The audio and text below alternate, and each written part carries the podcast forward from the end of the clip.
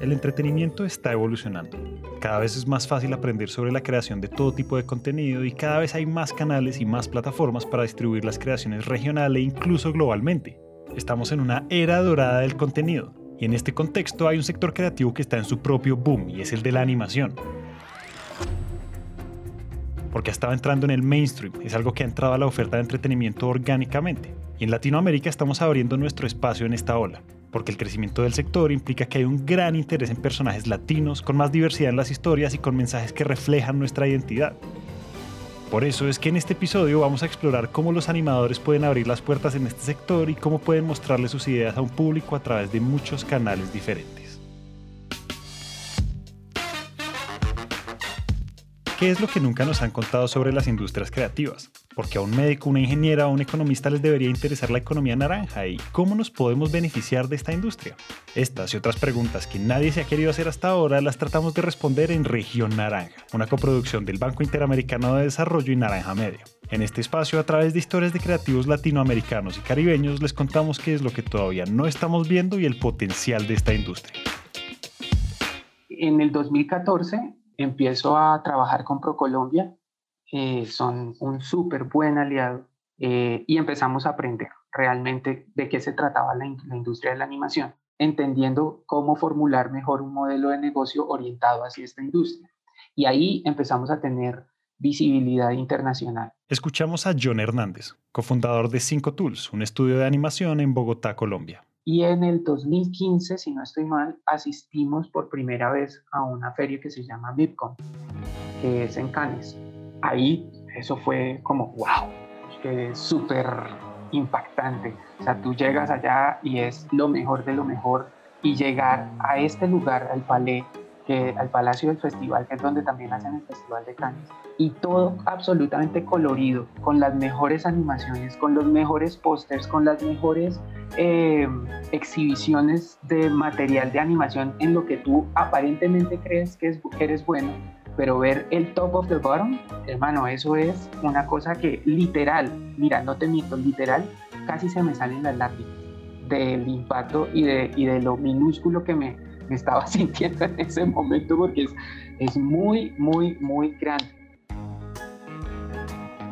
Este tipo de conferencias y mercados que reúnen a las organizaciones más importantes de la industria son una parte clave en el ecosistema, porque como vamos a ver, son los que abren las primeras puertas de la oportunidad para muchos creadores. Y yo, yo siento eh, que por pura gracia empezamos a tener un relacionamiento eh, interesante. Entonces me pidió cita el vicepresidente de producción de Nickelodeon, imagínate, en el primer disco. O sea, es una cosa imposible. Y yo, pues imagínate, una locura. Ahí empiezo a como a profundizar en las relaciones también a nivel internacional y nos damos cuenta de la importancia de estar constantemente en dichos eventos y de empezar a planificar un circuito en todo el mundo eh, que te permita tener visibilidad. Obvio, los primeros años son una apuesta de constancia porque los primeros años nosotros pues no generamos ingresos más que, por ejemplo, no sé, hacer uno o dos minutos de animación para una película o cosas de ese estilo que son proyectos muy, muy, muy pequeños, pero que nos fueron afinando nuestro pipeline. Ese esfuerzo de empezar a hacer presencia constantemente y de conectar con más personas en la industria eventualmente se convierte en una inversión que los estudios tienen que tener en sus planes, porque con el tiempo les puede traer grandes frutos. Llegamos a Kidscreen. Kidscreen también es una feria supremamente importante a la que se tiene que asistir recurrentemente y te reúnes con cualquiera, hablas con cualquiera y este cualquiera puede ser el super ejecutivo que más adelante te puede empezar a conectar con eh, cualquier tipo de canal o qué sé yo. Entonces es muy bonito porque él, es más cercano, tú puedes establecer relaciones significativas más fácilmente y por allá en, en el 2019 en un Kidscreen me topo con Jaime de Cartoon Network y Jaime me, me pregunta, ve, yo necesito hacer unas cosas de, con relación a la, a la, industria de la animación en Colombia porque me asignaron ese mercado. Y yo le dije, pues chévere Jaime, pero yo no tengo ahorita nada que mostrarle. De hecho, yo, yo a Jaime lo había conocido como uno o dos años antes en otro Kidscreen eh, y les había compartido a él y a Hernán, creo, un, un, proyecto y pues como que no había tenido mucha resonancia en ese momento con, con ellos. Y en ese primer evento, él nos, nos presentó otro proyecto y que, y que no avanzó. Pero, pero lo que yo te decía es, es eso, ¿no? Como que nosotros lo, lo primero que tenemos en, en mente es eh, conocer al talento, establecer la relación y, confiando en que el proyecto va a llegar, ¿no? Cuando tienes ese canal de comunicación y cuando tienes eh, la relación ya establecida, el proyecto va, va a llegar. Escuchamos a Jaime Jiménez Rión, vicepresidente de Estrategia de Contenido y Producción Original en Warner Media específicamente para el segmento Kids en Cartoon Network y Boomerang. Entonces, a la hora del almuerzo, yo estaba como sirviéndome la comida y me dijo, hola, eh, no sé si te acuerdas de mí, nos conocimos hace un par de años, eh, comemos juntos el almuerzo y yo le dije, sí, perfecto, vamos a, vamos a comer.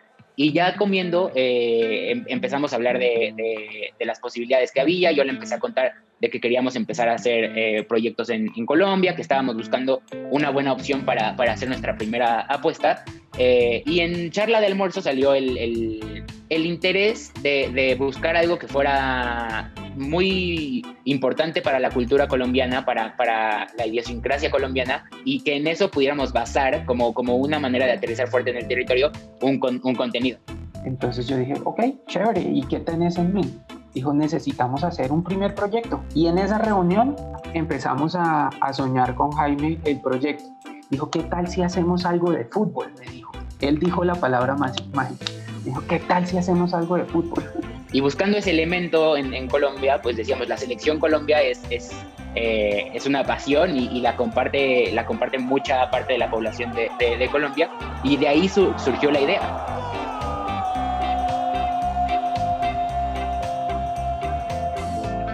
Desde que era niño, John siempre había sido un super fan del fútbol y soñaba con hacer algo que lo uniera con su pasión por la animación, haciendo que esta conversación con Jaime fuera un sueño hecho realidad y se conectaba con una idea que John quería hacer desde hace mucho tiempo.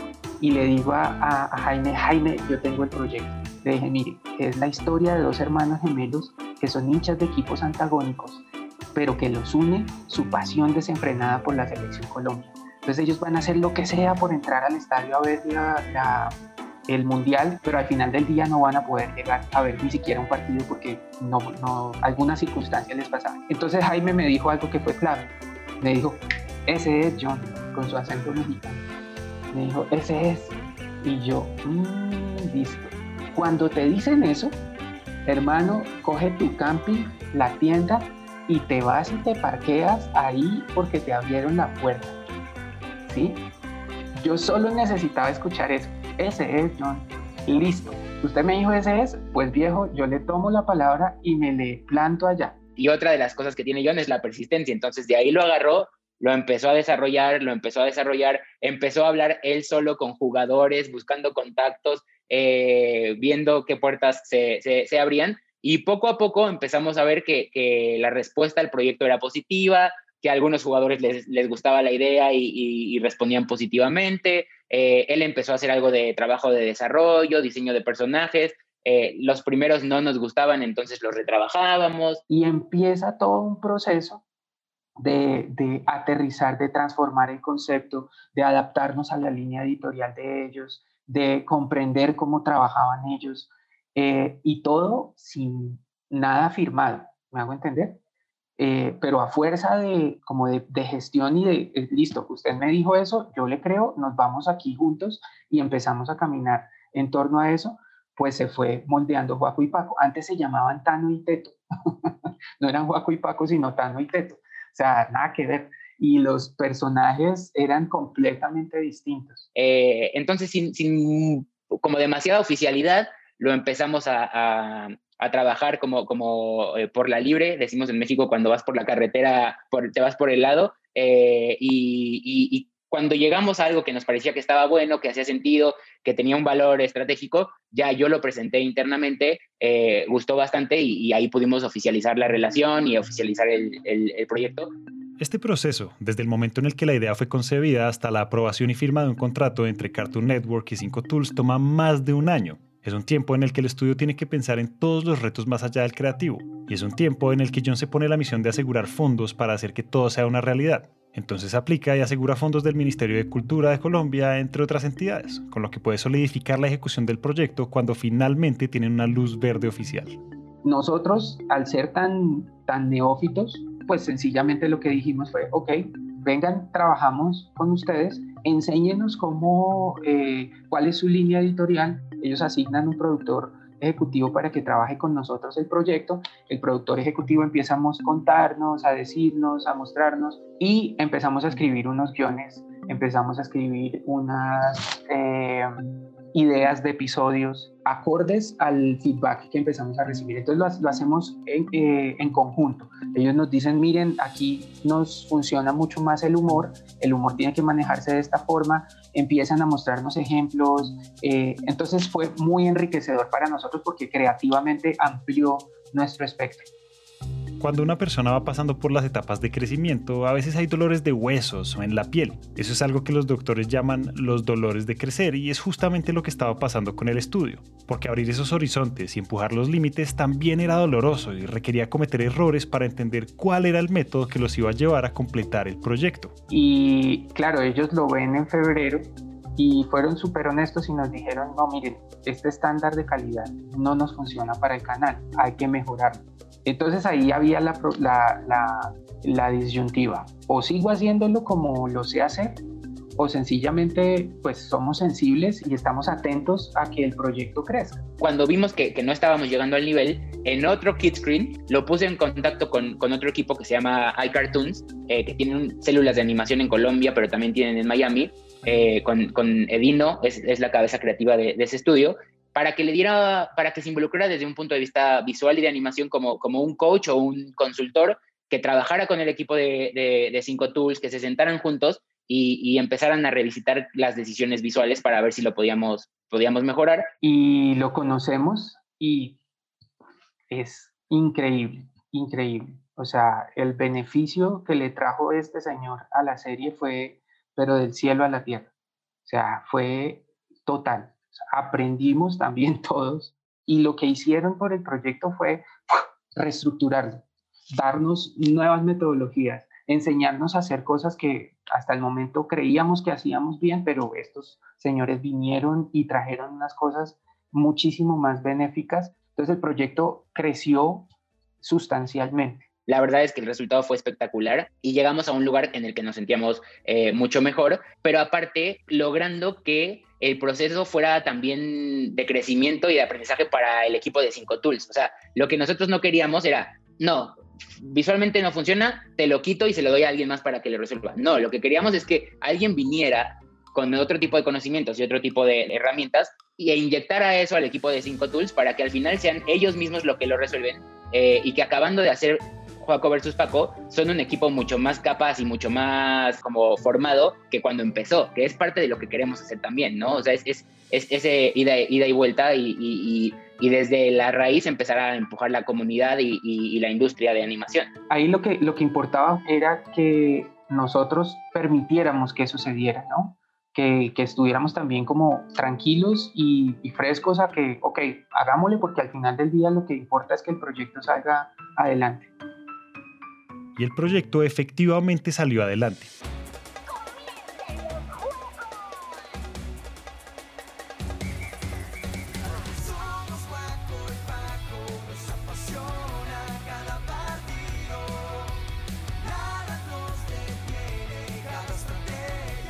Juaco vs. Paco está al aire desde el 7 de junio en Cartoon Network como la primera serie del canal con un sello que dice Hecho en Colombia. Ahora, una parte muy interesante de todo esto es que el proceso que nos acaban de contar John y Jaime es una coproducción. Pero en esta era dorada de los contenidos, esta no es la única manera de hacer un proyecto como este, por lo que entender cuáles son las otras formas de aproximarse es clave para trabajar en animación. Entonces, escuchemos el ejemplo de María Isabel Escobar, fundadora de La Mar Media.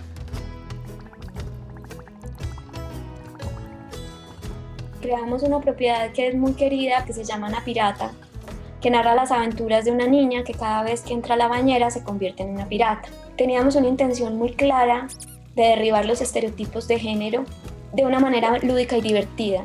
Quiero que las niñas en Latinoamérica vean más niñas parecidas a ellas en la pantalla. Pero obviamente esto hay que hacerlo con mucha elegancia y con mucha diversión. No podemos entregarles los mensajes de manera dogmática ni aburrida, ni como cantaleta, sino que hay que entregarlos con elegancia, y es a través del entretenimiento. a través de los relatos fuertes y poderosos, a través de los personajes únicos, a través de las decisiones que toman los personajes y las acciones que representan esos personajes. El ejemplo de Ana Pirata nos muestra otra dinámica del mercado, porque salió en Discovery Kids y no fue una coproducción, sino un licenciamiento del show. Toda la relación con Discovery se tejió en, en Kids Screen, que es una de las ferias más grandes de televisión infantil del mundo, y ahí se cerró también el deal. Como esto es un licenciamiento, digamos que ellos no tienen tanta injerencia en la parte creativa, porque compraron las latas terminadas. Si fuera una coproducción, entonces el canal tendría más injerencia en el producto final. Obviamente Discovery también compró un producto que iba en consonancia con su parrilla y con su línea editorial, pero no se metieron tanto en la parte creativa porque el producto estaba terminado. Acá empezamos a ver que cada una de estas relaciones de negocio tiene sus pros y sus contras según lo que el estudio quiera lograr. Por ejemplo, en el caso de la coproducción de Juaco versus Paco, fue muy poderoso para el estudio que el canal participara con las manos en la masa. Por otro lado, si el estudio no quiere que suceda eso, puede optar por un licenciamiento cuando ya termina la producción para buscar a alguien interesado en el producto. Afortunadamente, con la animación todo es posible, y sumado a todos los medios de distribución que existen, no hay que limitarse a pensar en los canales de televisión y tampoco a que es un formato para niños. Al contrario, hay shows muy exitosos que viven en Internet y que le apuntan a una audiencia diferente.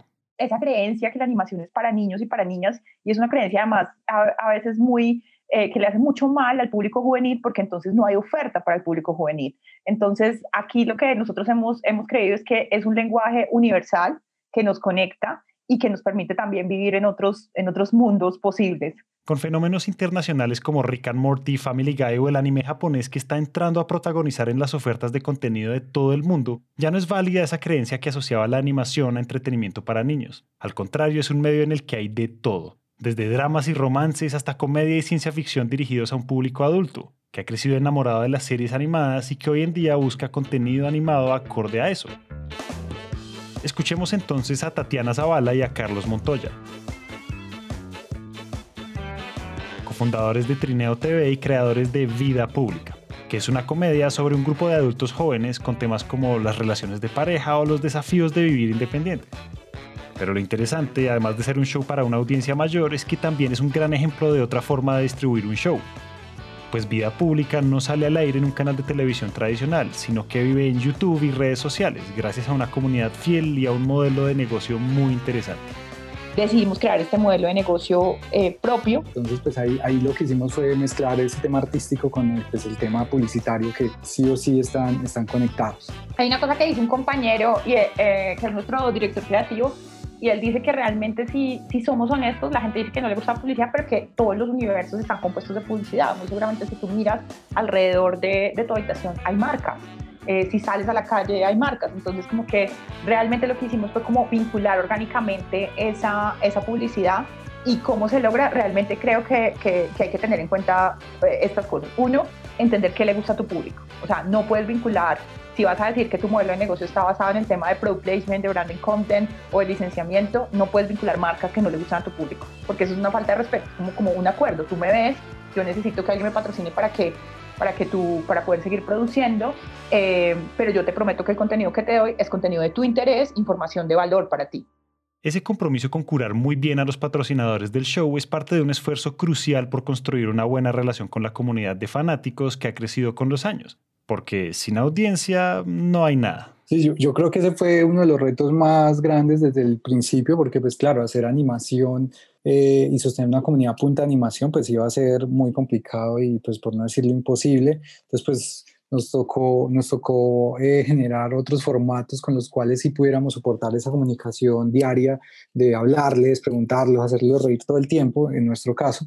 Entonces, eh, siento, que, siento que es eso, o sea, si tienes una comunidad en Internet y no, y no le pones o no interactúas con ellos todo el tiempo, pues realmente va a ser muy difícil que, que logres tener una porque pues eh, esa comunidad se alimenta todo el tiempo de ese feedback y, y, del mismo contexto de lo que está sucediendo alrededor para, para, hacerla, para hacerla crecer.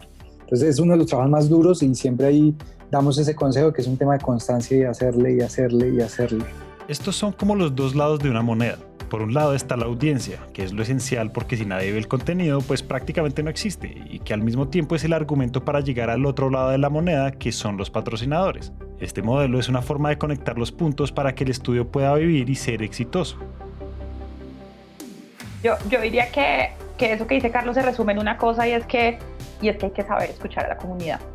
Y, y hay, aparte de escucharla, después de escucharla, hay que hacer que eso que dijo pues tenga algún efecto porque si no, no valdría la pena la ventaja que tenemos. Si es que antes, para tú saber si, si tu contenido le ha gustado a la gente o no, tenía que esperar que saliera en televisión, luego entonces hacer grupos focales o buscar todas esas cosas. No, tú pusiste el contenido a los dos segundos, es más, no lo has publicado y ya sabes si no les gustó, tienes dislike sin, sin, y likes y dislikes sin haberlo publicado.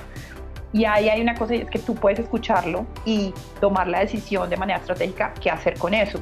Y, esa yo creo que es mi, mi, mi, mayor recomendación, darle la importancia a las cosas que la gente dice. Entonces todo el tiempo lo que estamos haciendo es escuchándoles y respondiéndoles, porque las conversaciones no funcionan si tú hablas y hablas, el otro habla y tú no contestas. Entonces eso es lo que creo que, que es importante, escuchar y contestar.